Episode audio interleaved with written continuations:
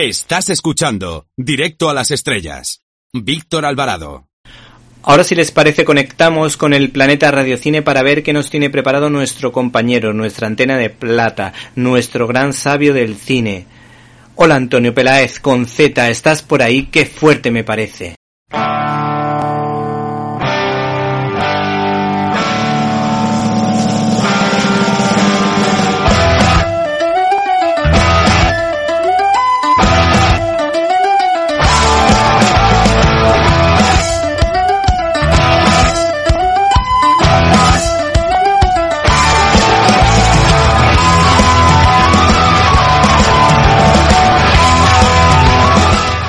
Fuerte!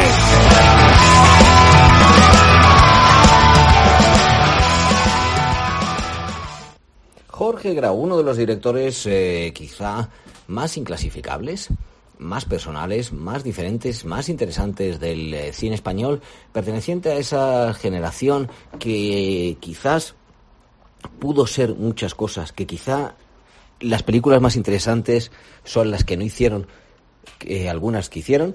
eh, esto no ha sonado muy bien, pero ahora mismo lo arreglo, ¿vale? Jorge Grau va a ser el protagonista de nuestro especial especial programa subprograma, porque en realidad nosotros pertenecemos aquí, pertenecemos a esa galaxia de Déjate de Estrellas donde está Víctor Alvarado, Víctor Alvarado. Ay, ay, Víctor, cómo te queremos. Víctor, que te manda saludos también Cristina. Víctor, todos te mandamos saludos. Víctor, Víctor. Bien, pues una vez eh, coreado en el nombre de Víctor, desde el planeta de Radio Cine, desde Déjate Historias, Antonio Peláez, que nosotros que yo mismo, os va a hablar de Jorge Grau, gracias a la influencia, por supuesto, de Rafael Gordon, que se ha leído todas las biografías, no filmografías, biografías del mundo, y que además pues contó algunas cositas de este director que yo también he complementado con las mías propias. Jorge Grau nació en 1930 y ha muerto ahora en el año 2018. Es curioso que mi padre, que lo que hacía era cine de autor, pase a ser conocido por el cine de terror, dijo Carlos Grau, su hijo.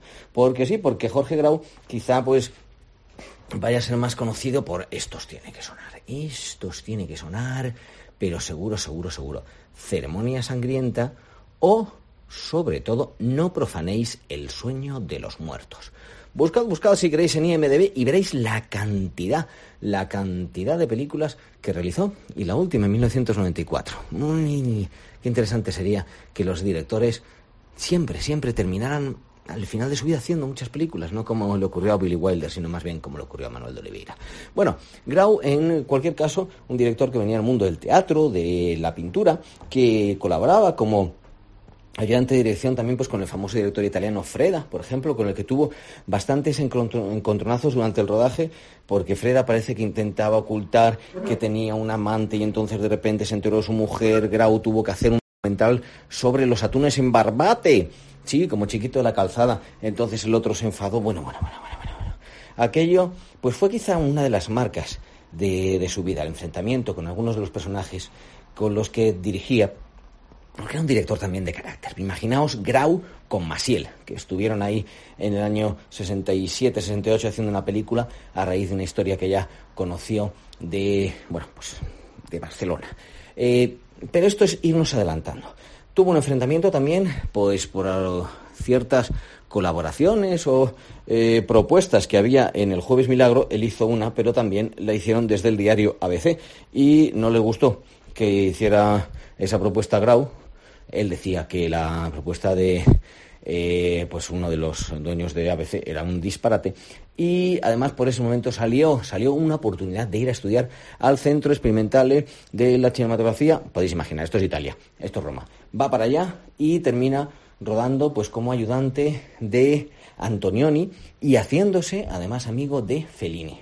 Esto ya mm, son palabras mayores, hay contactos con Italia. ¿Qué vamos a hacer? Pues la primera película, coproducción. Ahí está. Noche de verano con Paco Raval, una película sobre distintas historias de parejas entre. eh, bueno, pues. ¿Te está gustando este episodio? Hazte fan desde el botón Apoyar del podcast de Nivos. Elige tu aportación y podrás escuchar este y el resto de sus episodios extra. Además, ayudarás a su productor a seguir creando contenido con la misma pasión y dedicación.